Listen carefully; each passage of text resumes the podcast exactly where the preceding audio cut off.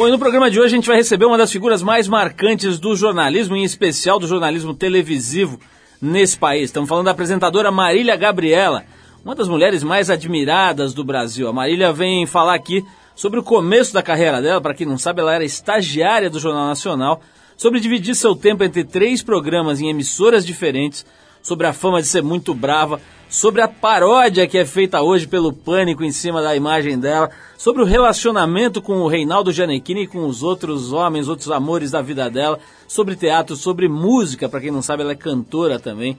Enfim, um monte de coisa legal hoje aqui com a Gabi, com a Marília Gabriela no Trip FM. Bom, enquanto a gente vai preparando o esquema aqui para receber a Marília Gabriela, você pode ir se preparando aí para ouvir música boa. A gente abre o Trip FM com a banda britânica Free e a faixa All Right Now.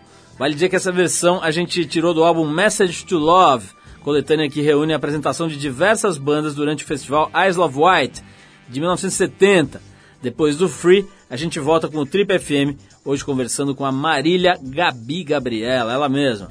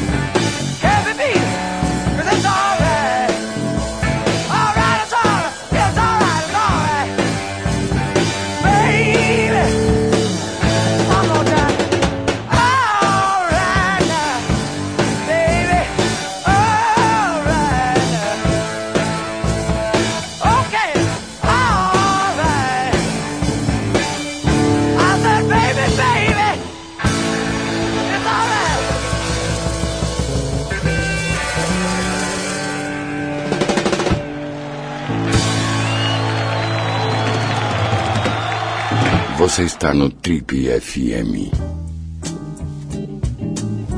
Ela é uma das mulheres mais admiradas, uma das jornalistas mais respeitadas e também uma das entrevistadoras mais temidas do Brasil. Ela começou a carreira em 1969 como estagiária do Jornal Nacional da Rede Globo. Trabalhou como apresentadora de telejornais, de programas jornalísticos diversos, foi repórter especial, mas o reconhecimento, pelo menos do grande público, veio mesmo como entrevistadora, uma função que ela exerce com maestria. Seu primeiro programa de entrevistas foi o Cara a Cara, em 87, na TV Bandeirantes. Depois ela passou pela CNT, pela Rede TV e atualmente ela se reveza entre três canais diferentes e dá para dizer de empresas concorrentes, um assunto sobre o qual até vou querer falar aqui. Paralelo ao trabalho jornalístico, ela gravou três discos de música, atuou em peças de teatro, no cinema, em novelas de televisão, escreveu livros e encontrou tempo também nas horas vagas para casar três vezes. Uma delas, a mais recente, com um galã de novela das oito de primeira linha, de Ele primeira não estilo. era ainda quando casou Calma, calma. comigo. O papo hoje aqui no Trip, como já deu para você perceber, é com a Marília Gabriela, que atualmente está apresentando Roda Viva, segundas-feiras na TV Cultura. O Marília Gabriela entrevista domingos no canal de televisão a cabo GNT e o De Frente com Gabi, também aos domingos pelo SBT. Gabi, antes de mais nada, para começar, quero te agradecer muito, né? Dá pra, só pelo que eu falei aqui que você faz, só por esses três programas de televisão, dá para imaginar como é a tua agenda hoje. Então, realmente é uma distinção você ter vindo aqui às nossas amplas instalações para bater esse papo comigo. Super obrigado por você ter vindo. Paulinho, Gabi. Eu sou aquela pros amigos tudo, pros inimigos, mas nem olho. Gabi, como é que é essa história? Vou começar já direto com esse assunto, né? Você deve ser. Eu não tenho notícia de outra profissional que esteja atuando em três canais. Tudo bem, um é por assinatura, outro é TV pública, outro não sei. Mas três canais de televisão que, de uma certa forma, hoje concorrem, né? Estão ali buscando os mesmos patrocinadores, eventualmente as mesmas contas ali para financiar as suas, as suas programações. Como é que você conseguiu conciliar e ter três programas de entrevistas em três canais diferentes? Isso é único. Não tenho a menor ideia. Mas eu acho assim, é, não era um problema meu. É, eu recebi esses convites num ano em que eu queria muito ficar na minha casa, em São Paulo. No, os, os últimos anos, os anos anteriores, eu fiquei muito dividida entre Rio e São Paulo, porque eu estava fazendo teledramaturgia na Globo. E, e eu fico muito desabalada quando eu. Uh, não é problema exatamente com o Rio de Janeiro, mas eu, eu sou muito paulistana. Eu tenho manias, eu tenho espaços, eu preciso, eu preciso de uma organização exterior, porque eu tenho que admitir que eu vivo num caos interior e ficar longe da minha casa, das minhas memórias, dos meus retratos, das minhas gavetas, uh, dos meus amigos, das minhas ruas em São Paulo, das minhas referências, é muito perturbador. Então, eu recebi três convites num, no mesmo ano, e foi 2010, e eu aceitei prontamente. Evidentemente, isso só podia ser resolvido pelos uh, empregadores, no caso, as emissoras de televisão que têm interesses específicos. Eles não acharam que havia qualquer problema. Aliás, eu quero te contar uma coisa. Eu não tenho contrato assinado, por exemplo, com o SBT. O que eu tenho com eles é um, um acerto. Eu fui adiando, adiando, adiando a, assinatura e ficou por isso mesmo. E eu acho o SBT a, a televisão de gente feliz mesmo. É o lugar onde eu trabalho mais feliz, é no SBT. Mas os outros dois que me convidaram não sabiam que eu não tinha esse contrato. Uh, os outros dois não, porque eu já trabalhava no GNT. Eu trabalho no GNT há 15 anos. O GNT não disse não. Uh, não se importou, afinal de contas, eu tenho um contrato com o GNT que é de exclusividade para a TV a cabo. Então, mesmo que não gostassem muito, não ia ter muita coisa para fazer. Agora, quando entrou uma outra TV aberta, a história mudou um pouco de figura. Mas quem ficou chateado a princípio não foi o pessoal do SBT, não, porque o pessoal do SBT é muito tranquilo. Foi mesmo o pessoal do GNT. Depois nós nos acertamos e ficou tudo bem. Dá para conciliar, uh, dá para conciliar. Eu tenho três equipes muito afinadas comigo e com o trabalho. E foi assim. Agora, é curioso mesmo, porque a, a grande, vamos dizer, novidade dessa história é que talvez eu seja um caso único de uma pessoa contratada ou num vídeo de três emissoras distintas, eh, duas abertas, uma fechada e horários quase se batendo. É, é um caso único, mas eu não sei, acho que as pessoas não se importaram muito com isso. Gabi, isso me leva para uma outra pergunta que está relacionada com essa, que é a seguinte. Você sempre teve umas, umas atitudes muito corajosas profissionalmente, né? É, e uma delas, que hoje já não é novidade, já, outros profissionais já fizeram isso e, e, e têm feito isso, mas você largou a Globo no auge, né? Dá para dizer isso, quer dizer, você chegou numa posição dentro da Globo, do jornalismo, etc., que, que era muito, enfim, importante, respeitada e tal. Dificilmente as pessoas largam esse tipo de posição, né? Aquilo começa a mexer com o ego, o crachá começa a ficar dourado e tal. E você largou isso numa época em que não se fazia isso, não tinha essas alternativas como tem hoje, né? Recorta mais forte, o SBT, não sei o quê. Como é que foi essa decisão, assim, de sair do conforto da Globo e alçar outros voos na tua vida? Eu estava voltando da Europa. Eu passei lá uns seis, seis meses como correspondente internacional, que era um sonho, um sonho que se cumpriu tarde demais. Porque quando eh, eu tinha vontade de morar fora como correspondente, mas quando veio o convite da Rede Globo, exatamente, eu tinha filhos, periquito, papagaio, aquela coisa toda. Então consegui ficar seis meses lá. E quando eu voltei, na época eles estavam resolvendo onde é que o que, que iam fazer com, com aquela mulher, né, que era eu. Então tinha uma história que eu voltaria para o Fantástico. Foi quando Roberto de Oliveira me convidou para fazer o cara a cara. E aí eu achei que era era um destino mais interessante. E, e, e se confirmou. Para mim, não me arrependo, acho que foi um, um, um passo acertado que eu dei. Pois é, eu vou querer falar disso, vou querer falar de medo também. A impressão que dá é que você não tem medo de nada. Quero saber se isso é verdade, mas deixa eu tocar uma música aqui pra gente fazer um break. A gente separou aqui aquela faixa Jogo Sujo, que é do disco mais recente do Erasmo Carlos. Não se fala mais disco, né? Do CD mais Mas CD recente. é disco. É disco, né? Ah. Tá certo. O Erasmo, chama- o disco mais recente então do Erasmo chama-se Erasmo Carlos Rock and Roll, lançado em 2009. A gente separou essa faixa Jogo Sujo. Depois a gente volta com o Trip FM hoje conversando com a Maria Gabriela. Eu quero saber sobre medo. Será que ela não tem medo de nada? Ou é uma medrosa de salão? Saberemos isso que daqui que a é pouco. medrosa de salão? Quero saber o que é, hein?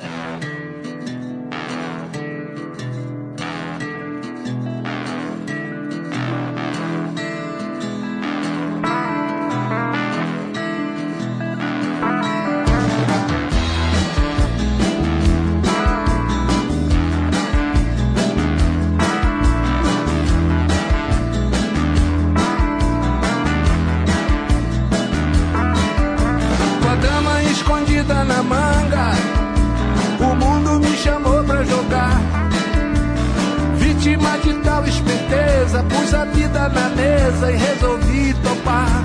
Apostei no risco, paguei e não vi. Morri na praia e além de morrer, sofri. Apostei no risco paguei e não vi. Morri na praia e além de morrer sofri.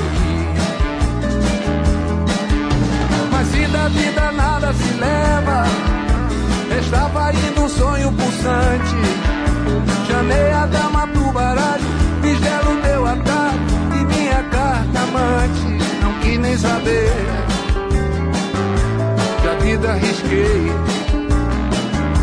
Pra mim o que importa foi a dama que eu ganhei.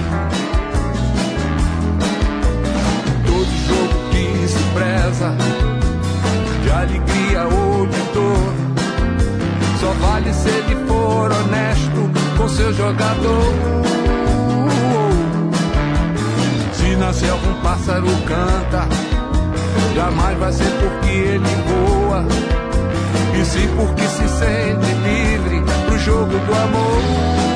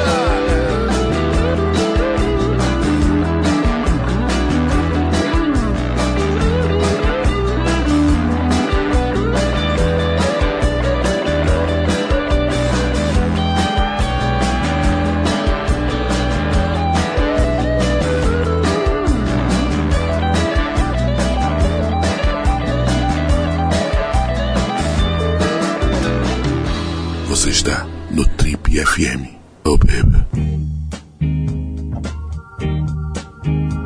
Legal, se você ligou o rádio agora, perdeu o primeiro bloco da entrevista com a Maria Gabriela, mas não se desespere não passe ridículo. Vá já para a internet que a gente tem lá os últimos 10 anos de programa para você baixar no seu MP3, ouvir fazendo ginástica, ouvir no ônibus, no metrô, no trem, onde você quiser. E tem também o primeiro trecho que você acabou de perder. Mas vamos ao segundo trecho desse papo hoje com a Gabi. Gabi, eu estava falando aqui antes da gente tocar o nosso querido Tremendão sobre medo, né? Um negócio que assim, é, as pessoas que têm uma série de atividades tal são submetidas a muita pressão, né? Você faz um monte de coisas, né? Só para começar três programas de televisão importantes, de muita visibilidade, conversando com gente de alto nível, de muita visibilidade também.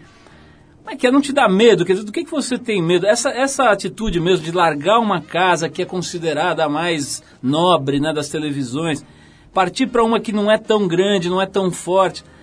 A impressão que dá é que você é uma mulher destemida, assim, que você é toda fortuna, que você não chora, que você não passa perrengue e tal. Tem um pouco disso mesmo ou é, ou é só aparência? Eu choro, eu choro e ainda bem. Eu acho assim, eu gosto muito de ser atriz também. E eu acho que o ator, homem ou mulher, se não chorar, não tá bem. Se ele não tiver essa capacidade de se emocionar, de se comover. Você sabe que quando eu deixei de apresentar um, um jornal diário, né, Hard News, na Bandeirantes, foi porque eu comecei a chorar com o noticiário. É, foi a época da Guerra do Golfo, foi uma, foi uma época de, de catástrofes coincidentes, e eu chamo uma guerra de catástrofe também. Chegou teve pro um- ar um choro seu, assim? chorava. Chorei mais de uma vez. No telejornal. É, então eu choro. Agora, eu também admito que sou corajosa. Eu sou muito corajosa. Eu, eu tenho uma foto minha pequenininha, com seis anos de idade. É, é bonitinha demais a foto. Eu já fui bonitinha um dia. Continua. ah, Continua. muito obrigada. Acho até que falei para ouvir isso. Mas enfim, cabelo comprido, um laçarote aqui prendendo o cabelo, muito loirinha, com a mão aqui no peito, seis anos de idade, e declamando uma poesia no, no, no, no palco da escola, uma escola, primeiro ano primário. É uma escola que se chamava Erasmo Braga, em Campinas. E, eu, e, e uma das coisas que eu dizia era: é, Eu sou assim pequenina, porém saibam, sou valente e além de esperta ladina, um leão na minha frente não me assusta. Isso não, não tenho medo de nada. Nem de gato ou de ladrão, nem de rato e trovoada. Só uma coisa receio. Isso digo, não sou prosa, porque eu sei que é muito feio a gente ser mentirosa. Conto baixinho, cuidado, uma verdade aqui vai. Eu tenho um medo danado do chinelo do papai. então eu já falava de coragem nessa época. Era sintomático. E Eu de acho- violência doméstica É. também, né? Eu acho que continuo ah, ah, com medo só disso mesmo, só de eh, talvez de relações afetivas eh, abusivas. Não, não estou falando do meu pai, que eu tive um pai príncipe, mas eu estou dizendo eh, de maus tratos, de traições, de eh, eu, eu, eu acho que talvez eu tenha medo disso, de, de perceber que a minha inteligência pode ser menosprezada. Agora, no resto, imagine, Ulisses Guimarães me disse uma vez, e eu o entrevistei tantas vezes na vida, e ele me disse: olha, a maior ah, qualidade, vamos dizer, ou o maior, o maior qualidade. Depois eu, eu descubro qual é a palavra mais adequada aí. Eh, para o homem, para o ser humano é a coragem. Virtude, talvez. né? A maior virtude, é isso aí. Você- Por que será que eu não consegui lembrar a palavra Ah, isso virtude? acontece toda hora. Bom, enfim, eu acho mesmo que a partir da coragem eh, você realiza coisas, você faz coisas. É, eu acho que o medo é paralisador, paralisante. Você não se move, não cria, não faz, não vive. Então eu não tenho medo. Gabi, uma das, uma das. Quando eu falo dessa coragem, uma das coisas que me vem à cabeça é quando você encarou uma novela das oito num papel que não era assim a tia, a tia do protagonista ou a filha de não sei quem. Era uma coisa importante. Eu lembro que você contracionava com o Fagundes, né? Isso aí, porque acho que uma coisa, a gente, eu falei aqui na introdução né, da entrevista que, que você fez teatro, que você fez livros, que você fez uma série de coisas, mas entrar numa novela das oito da Globo como atriz ao lado do Fagundes e tal, vamos combinar que é tipo um vale tudo do Rickson Grace no Ultimate Fighting ali com todo mundo olhando, né? Isso daí foi um negócio incrível. E, e você, sem querer ser puxa-saco, se saiu muito bem. né? Isso foi amplamente comentado. Né? Isso Muito foi obrigado. muito falado e tal. Essa decisão, por exemplo, foi fácil de tomar? Você encarou com tudo ali? Ou, pô, chamou os amigos, chamou, sei lá, suas referências para discutir e tal? Como é que você tomou essa decisão aí? Aguinaldo Silva tinha me convidado, foi a primeira pessoa a me chamar para fazer um, um trabalho desses, de fazer novela na Globo. E foi anos antes. Eu fiz e comecei fazendo um papel duplo, que é muito louco. Depois disso, eu fiz uma participação no JK, e que é muito bom de fazer quando eh, porque é menos tempo, porque uma novela toma um ano da sua vida. E aí, quando o, o, o JK foi Maria Adelaide Amaral que fez, e quando o Agnaldo fez a Duas Caras e me chamou, eu aceitei assim. Coragem? Coragem ou ah, irresponsabilidade. eu fui, eu vou. E eu tô na vida para aprender, fazer. Eu não sou. Eu, eu sei que às vezes pareço muito antipática. Eu tenho gente que trabalhou comigo e que diz assim, Gabi, é tão engraçado porque fui a um bar no fim de semana e quando eu digo trabalho com a Marília Gabriela, as pessoas fazem assim, "Ah, nossa, é horrível. Não, é, é horrível. E aí, e eu, muito pelo contrário, quando trabalho, eu sou muito aberta a experimentar e aprender, principalmente aprender. Costumo também dizer que eu adoro uma discussão. E se você ganhar de mim, eu fico muito feliz porque aprendi alguma coisa. Agora, se não ganhar, eu vou passar sobre a sua cabeça como um trator, entendeu? Não é um dos prazeres da discussão, do aprendizado, para o lado positivo ou não. Então, na novela, eu trabalhar ao lado do Fagundes e de outras personagens e ah, do- dos diretores todos, eu estava lá o tempo todo com muita simplicidade pedindo me ensinem, por favor. Bom, já que a gente está falando de novela, nós vamos falar, lógico, do Janequine. Tem um monte de perguntas aqui chegando pelo Twitter, mas vamos falar também, Gabi, de música, né? Tem os seus discos aí que são incríveis. Estava ouvindo ontem uma faixa muito legal. Vamos falar disso, mas vamos tocar uma música antes. A gente selecionou agora uma das grandes músicas desse mestre da música americana, o J.J. Cale. O jeito do, do J.J. Cale tocar é tão particular que acabou criando uma espécie de estilo novo chamado de Tulsa Sound som de Tulsa, né? Um lugar lá nos Estados Unidos, uma cidade. Esse som mistura uma espécie de uma, uma espécie de mistura de rockabilly, blues, country e, e, outros gêneros aí. Mas o melhor, melhor do que tentar explicar, tentar é, dizer como é que funciona o Tulsa Sound é ouvir esse, esse mestre criador desse estilo, J.J. Cale. A gente separou Who Knew, do mais novo álbum do J.J. Cale, chamado Roll On, de 2009. Depois a gente volta com a Maria Gabriela para saber do Janequine, para saber de música, para saber de é tudo. É para sempre. Vamos isso. lá, vamos lá.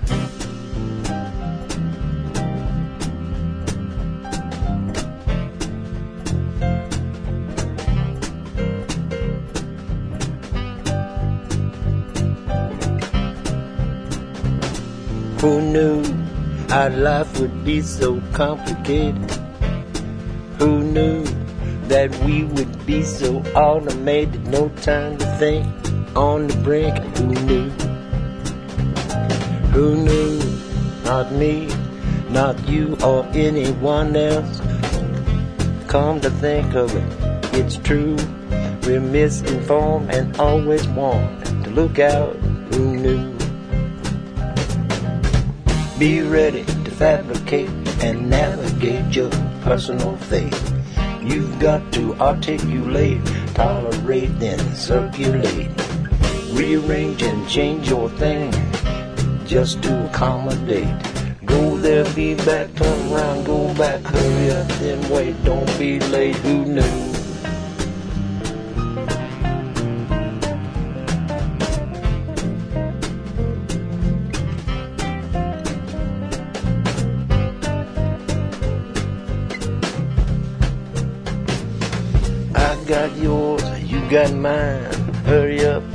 There ain't no time. Accelerate sometime this year.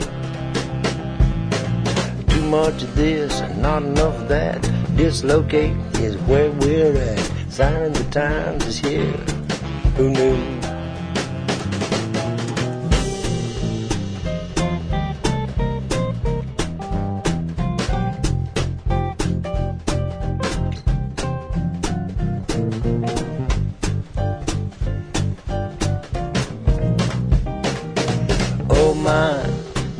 Sigh of relief. There's too much grief in this life. Too much strife, you got to compete or turn a new leaf or die. The reason why, when you go round uptown, you can't be looking down. Early rise be wise. If you're a joker, no one will recognize or sympathize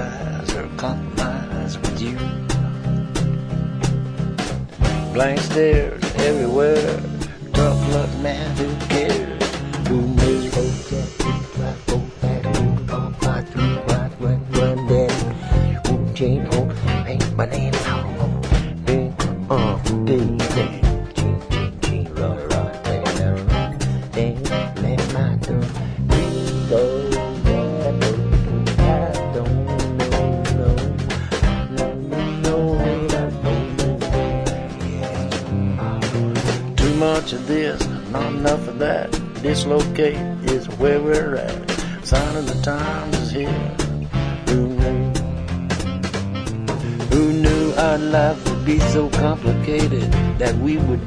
No time to think.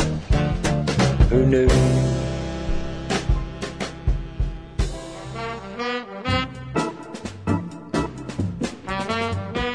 Legal, estamos de volta. Esse é o programa de rádio da revista Trip. Hoje, tendo o prazer de conversar com esta mulher maravilhosa, essa mulher perfumosa que deixou nossos estúdios muito mais coloridos e simpáticos. O que que você quer Gabriela. de mim, Paulinho? Quero saber tudo sobre. Aliás, eu não quero, mas o povo quer saber. Vamos lá. Não, é o seguinte: o- a, a história sua, do, o teu romance todo com o Jane, né? Se eu posso tomar essa intimidade, mas como a gente de vez em quando troca e-mails, acho que eu me sinto à vontade de chamá-lo de Jane. É, foi muito legal, né? Porque também foi uma coisa meio corajosa, né, cara? Tem essa história de, puta, do cara ser o gostosão número um do país. Acho que ainda é, né? Assim, puta, quando ele entra nas novelas, o Brasil para pra admirar a beleza do cara e tal. Você mais velha que ele, teve toda essa história, né? É, hoje já passou um tempão, vocês continuam amigos, continuam se falando? Como é Continuamos. Que, como é que evoluiu esse relacionamento aí? Como evolu- evoluíram todas as minhas outras histórias importantes de amor. Eu acho que há muita incoerência nas pessoas que amam demais alguém um dia e depois passam a odiar.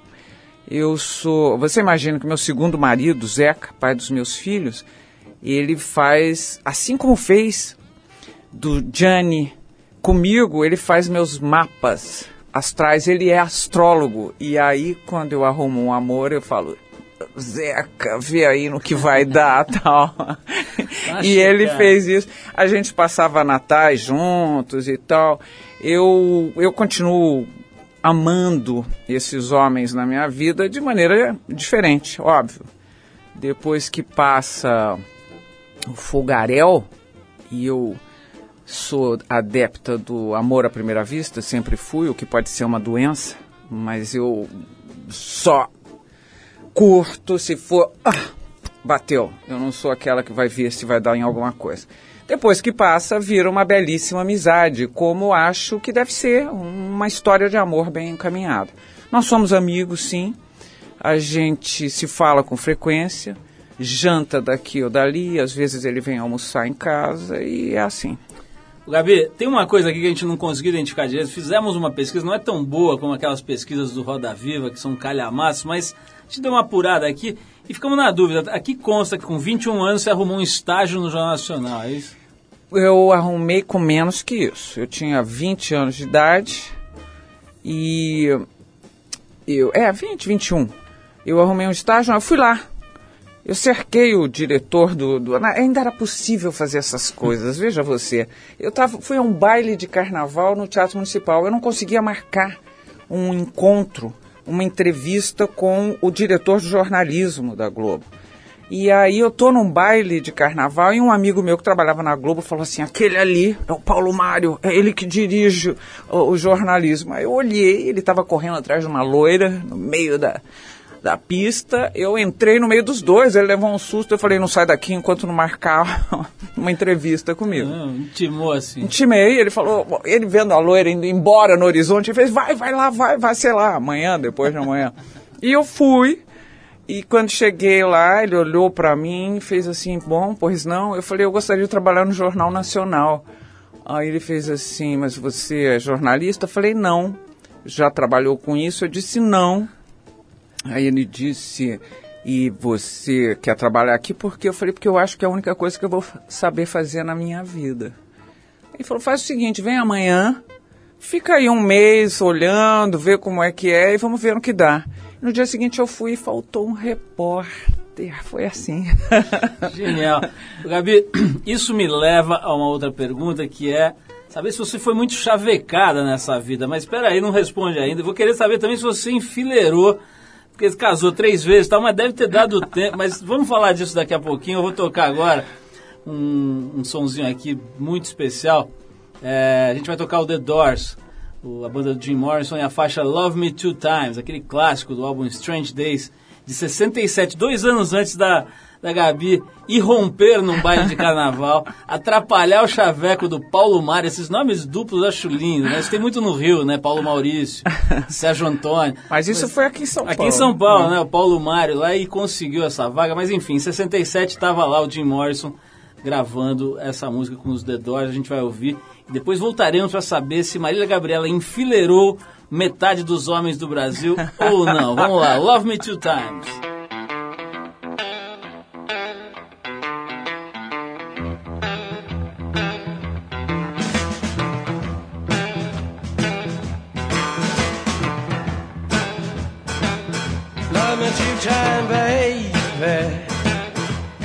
Twice today. Love me two time, girl. I'm gone away. Love me two time, girl. One for tomorrow, one just for today. Love me two time.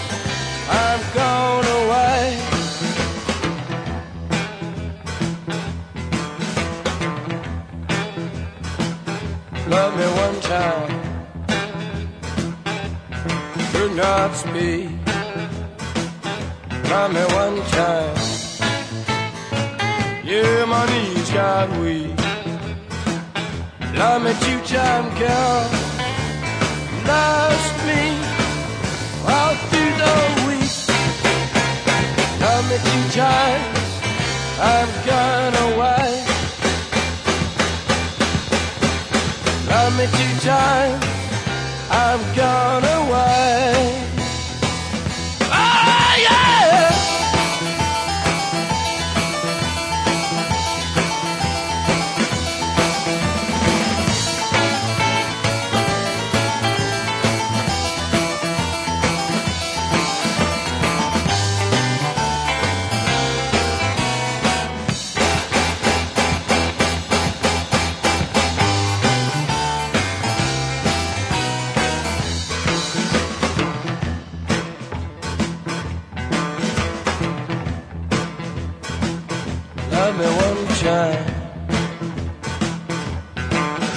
Not speak.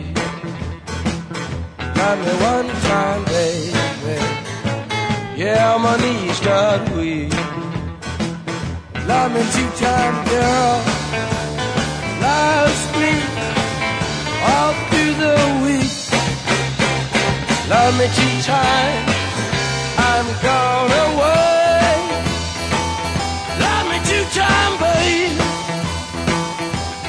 Twice today. Love me two time, babe. Cause I'm gone away.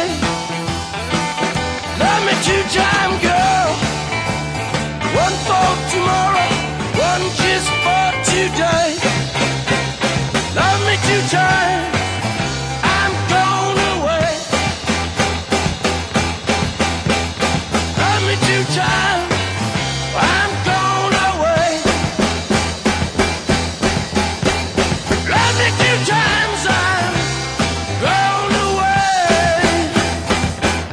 Você está no Trip FM.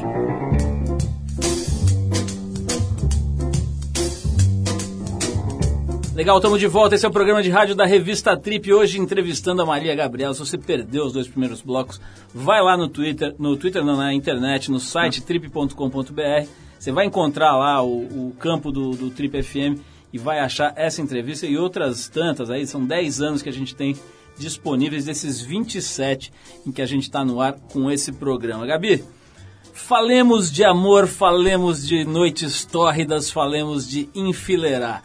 Eu sei que você casou três vezes, então não sei se deu tanto tempo assim para você poder, enfim, namorar por aí. Mas você é uma pessoa que falou que gosta de se apaixonar, que está sempre ali olhando para isso e de alguma forma, enfim, ligada, né? Como é que foi a tua, tua vida, assim, muito namoro ou você foi sempre meio casadoira, assim, tipo, sempre num, num relacionamento estável? Como é que foi a tua, como é que é, né, a tua vida nesse aspecto? Muito namoro. muito namoro. Ahn, muito namoro. Muito. Eu, eu sou da, eu sou da geração que aproveitou os anos 70 loucamente. Loucamente, entendeu? Nós fomos todos irresponsáveis e aventureiros. Com muito orgulho. Orgulho e, veja bem, sorte, porque podíamos ter dançado. É, Eu não, não nos chamaria de promíscuos, porque a gente não pensava nesses termos. Mas todo mundo namorava todo mundo, Paulinho. Todo mundo namorava todo mundo. E é, a gente adquire hábitos. não, mas enfim. O ser humano é produto do meio. Enfim, eu namorei muito. Namorei muito. Ainda não desisti, aliás. Só tô mais comportada ou preguiçosa, digamos. Mas namorei muito, sim, e, e mesmo os homens mais importantes da minha vida sabem que eu namorei muito. O Gabi, é, tem uma coisa que eu acho absolutamente, absolutamente maravilhosa e que você agiu de uma maneira muito, ao mesmo tempo, corajosa, bem-humorada e inteligente. Que é essa sátira da Marília Gabriel, no, no Pânico, né? Feita pelo genial Ceará. E você simplesmente foi ao programa da Marília Gabriel. Que eu achei uma coisa, assim, certamente é um dos momentos altos do, da história do Pânico. Tem vários, mas esse é um que é o encontro improvável de Marília Gabriela com Marília Gabrierpes, que foi um negócio assim que não dava para ficar na cadeira, né? O nego rolava no chão de rir, porque era você com ela, e ela, e ela, e ela faz aquele porquê e mexe as mãos e tal. Como é que você se sentiu diante daquela brilhante paródia? Eu vou, eu vou contar para você detalhes. Eu não, não, eu não costumo ver televisão. E aí meus filhos chegaram e falaram, mãe, você não sabe, o Ceará tá te fazendo, você tem que assistir no Pânico. Eu falei, ah, eu não vou assistir, que posso me aborrecer. Não, você tem que ver. Então fui para a internet e vi duas entrevistas da Marília, da Gabi, Gabi Herpes. Uma era com o Ronaldinho, Ronaldo, fenômeno que eu adoro, que é aquela que ele pede, dá uma vodka com energético, que é uma delícia. E a outra com o Murici, que o Murici e eu discutimos, eu levanto, olha, já assumi, eu levanto, põe ele para fora, ele me xinga. Eu adorei aquilo. É. Liguei pro Ceará. O Ceará atendeu, eu falei, ô oh, Ceará, olha, é a Gabi, a Marília Gabriela, eu queria dizer que eu adorei, vi morri de rir, é ótimo, tal, e blá, blá, blá, blá. Eu achei que ele ficou meio esquisito, mas aí falou assim, por que você não veio me dar uma entrevista? Eu falei, olha, eu vou fazer o seguinte, eu vou pedir. Se a direção do canal, do GNT, permitir, eu vou, nenhum problema. E aí, falei um dia com a Letícia Mohana, ela topou, eu liguei para ele. Marquei, vieram me buscar. Depois me aborreci muito porque soube que o cara que veio me buscar é um que faz um negócio que ele faz o, o, estranho, o escondido, eu não sei como é que é o nome bem. Ah, o, o, ah, não, o impostor, o impostor. É, o impostor. É. E eu não sabia. Aí achei ruim, reclamei depois com ele, com o, o Ceará, falei, não é legal. Mas enfim, eu fui lá, e aí eu fiquei, descobri, só depois da gravação, veio o diretor e falou assim, é, você não sabe que até agora, até você chegar aqui, a gente achava que era alguém pregando um trote. eu falei, isso vocês é que fazem, vocês é que são canalhas, não eu. Então eles achavam que era alguém se passando por mim. Agora, eu topei porque eu acho o Ceará um grande talento e das imitações todas que, que fazem de mim, eu acho a dele a melhor mesmo. Ô Gabi, e esse porquê que você inventou aí? Que é quase um bordão isso daí. Não é o... Ah, você sabe que os carros passam pela rua e, e os garotos falam assim, por quê? eles, aliás, eu acho até, vou falar outra vez aqui, já disse isso em alguns lugares, eles me usam tanto naquele programa que eu acho que a RTV tinha que me pagar um salário. Um não me pagam nada. Mas olha aqui, é, quando eu era muito novinha, hum. antes dos oito anos de idade, porque eu saí aos oito anos de idade eu saí de Campinas. Meu pai fazia, construía estradas de rodagem para o departamento de estradas de rodagem. E então nós saímos de Campinas para ir morar no interior, Sertãozinho Ribeirão Preto. E então eu devia ter uns seis anos de idade por aí. Mudou-se uma família uh, para uma casa ao lado da nossa, no bairro do Bonfim, em Campinas. E era uma família de cariocas. Ele era um capitão, o chefe da família era um capitão de exército, e tinha um filhinho menor que eu. E eu me lembro que o dia que eu cheguei para ele, ele disse: Qual é seu nome? Eu jamais esqueci. Ele disse assim: Igor Zanoni Carneiro Leão. me deu um negócio no peito. Eu falei: Meu Deus, o que é isso? Eu quero falar com esse menino.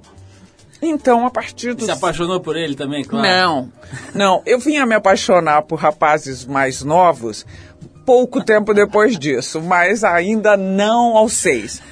Mas, enfim, a, a partir daí eu passei a construir o meu sotaque mesmo. Eu, eu fiz esse R. Hoje ele é totalmente assimilado, mas você vê que a única coisa que eu tenho carioca é o R, porque eu não tenho os S's não tenho essa coisa, mas o R foi burilado na primeira infância. Gabi, é, tem uma coisa aqui que também, falando dessa coisa da caricatura e tal, quer dizer, quando querem falar mal de você, é difícil porque tem todo um currículo, uma trajetória e tal. Mas tem a tal da entrevista da Madonna, né? Que essa. Oh, God. essa, essa realmente foi uma saia justa, um negócio que não rolou, que ficou ruim, que deu tudo errado. Pelo menos essa é a percepção. É. Como é que foi? O que aconteceu ali? Olha, eu acho mesmo que um- uma entrevista é um jogo de sedução. Eu estou tentando parecer melhor para você e você provavelmente está tentando fazer a mesma coisa comigo. Eu acho que há um jogo de sedução. E aí, quando dá certo isso, você tem uma boa entrevista. Você nem depende muito, pode, você até pode não ter grandes novidades nessa entrevista, mas você tem um, um jogo que deu certo e, e isso é agradável, as pessoas acompanham e veem. Não foi o que aconteceu com a Madonna. Eu preparei, eu era fã da Madonna. Preparei para Madonna, um, para você ter uma ideia, eu preparei uma pauta de 49 perguntas. Isso dá, você sabe o que dá isso? Isso dá uma semana de Ora. entrevista. Ela conseguiu matar as 49 perguntas em meia hora. A Mad- olha, foi a primeira vez que eu tive que mandar para algum possível entrevistado um, um DVD, um clipe. Aham. Mandei, eh, tive que mandar. Ela queria ver quem, quem eu era, o que eu fazia. Nunca precisei mandar isso para nenhum chefe de estado que eu tenha entrevistado, e eu entrevistei vários. Aí ela, primeiro, ahn, a equipe de filmagem era dela. É, ok, tudo dela. O lugar que ela escolheu, um restaurante de amigo, era tudo para ela, quer dizer, tudo os, os mínimos detalhes. Não deu certo, percebi, fiz o possível, porque eu era realmente fã dela. E eu achei, vou dizer, e aí vão me matar, porque sei que esse programa é muito ouvido. Ela é burra. Ela pode ter ficado brilhantemente inteligente de lá para cá, porque isso foi há muito tempo. Foi na década de 90 ainda, não é isso? 98. Lembrei precisamente, 1998.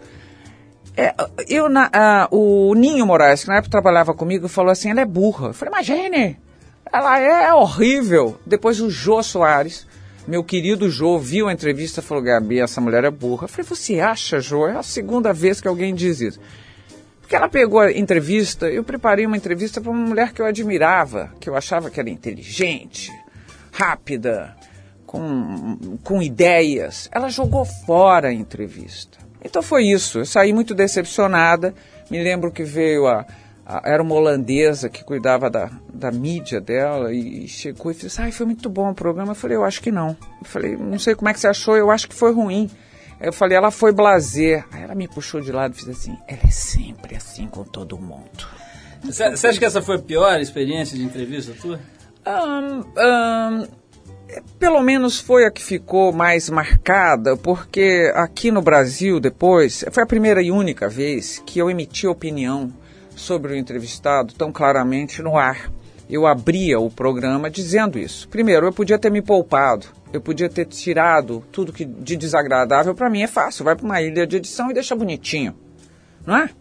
É super fácil. Tem gente que faz isso. Tira o desagradável, tira os erros e fica bonito. E eu deixei entrar tudo. Ela me distratando mesmo e disse: Olha, foi um meio que decepcionante para mim. Eu esperava um outro tipo de mulher, as, tinha 49 perguntas e tal.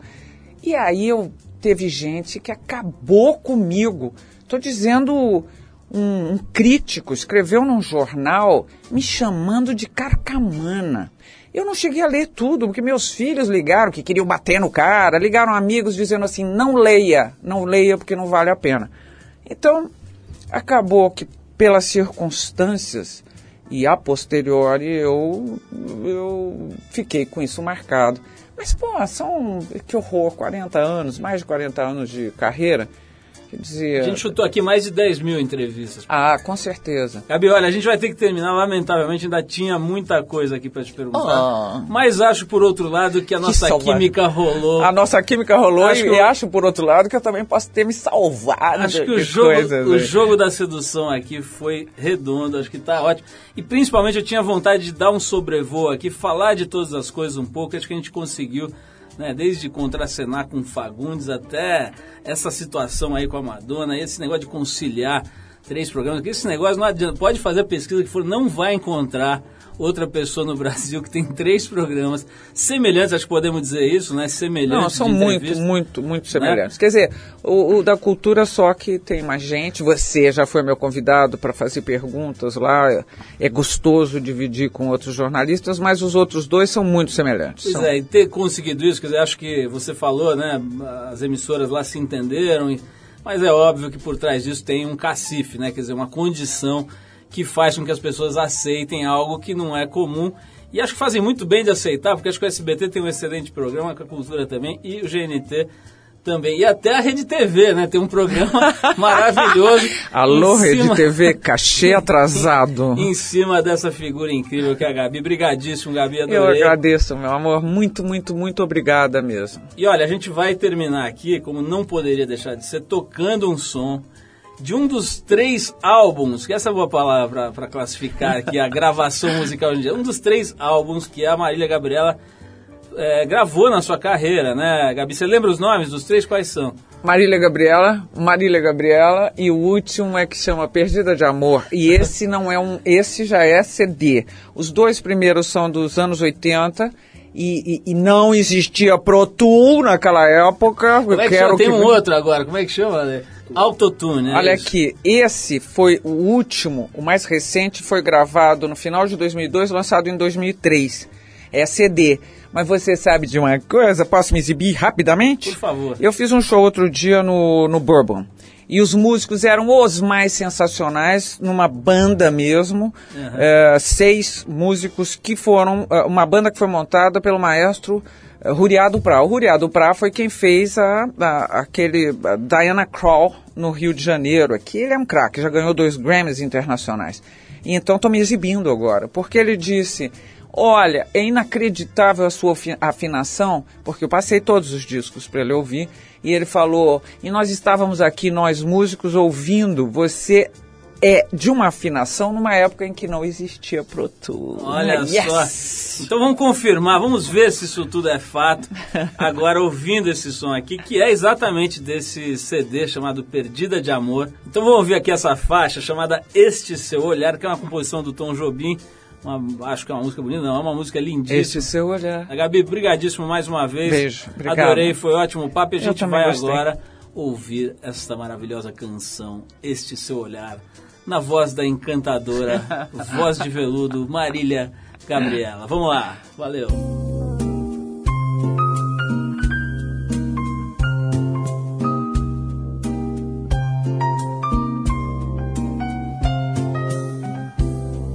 Seu olhar, quando encontra o meu, fala de umas coisas que eu não posso acreditar. Doce é sonhar, é pensar que você gosta de mim como eu de você. Mas a ilusão, quando se desfaz, dói no coração de quem sonhou. Demais, ah, se eu pudesse entender o que dizem os seus olhos.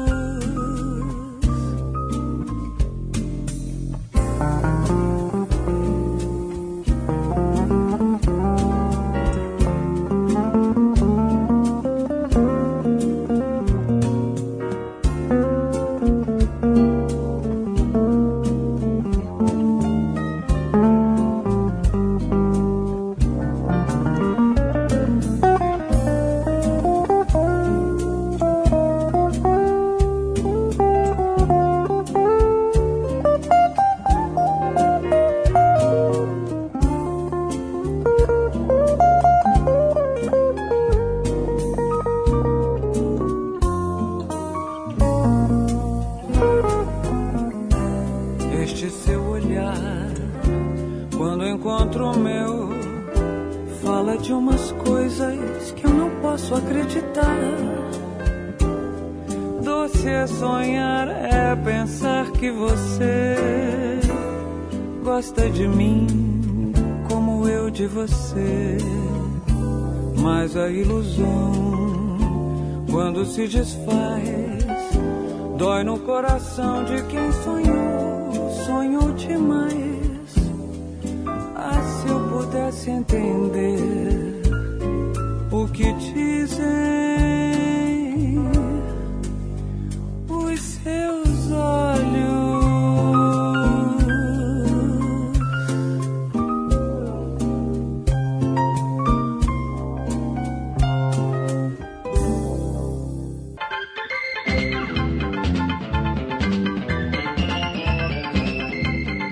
É isso, pessoal. O Trip FM é uma produção da equipe que faz a revista Trip já há 26 anos no ar. Apresentação Paulo Lima, produção e edição Alexandre Potashev. Para falar com a gente, você pode escrever para rádio@trip.com.br ou então pode nos adicionar no Twitter. A gente está lá no Revista Underline Trip. Se você perdeu o programa de hoje, quer escutar de novo ou quer conhecer melhor o nosso trabalho, é só ir lá no trip.com.br. Lá você vai encontrar um arquivo com centenas de entrevistas feitas aqui nos últimos 10 anos. Você vai poder escutar no site ou baixar para o seu computador, para o seu tocador de MP3 para escutar a hora que quiser, onde quiser. Se quiser escutar correndo, fazendo ginástica no carro, tá lá, é só baixar. Bom, na semana que vem a gente volta nesse mesmo horário com mais um Trip FM. Abração e até a próxima.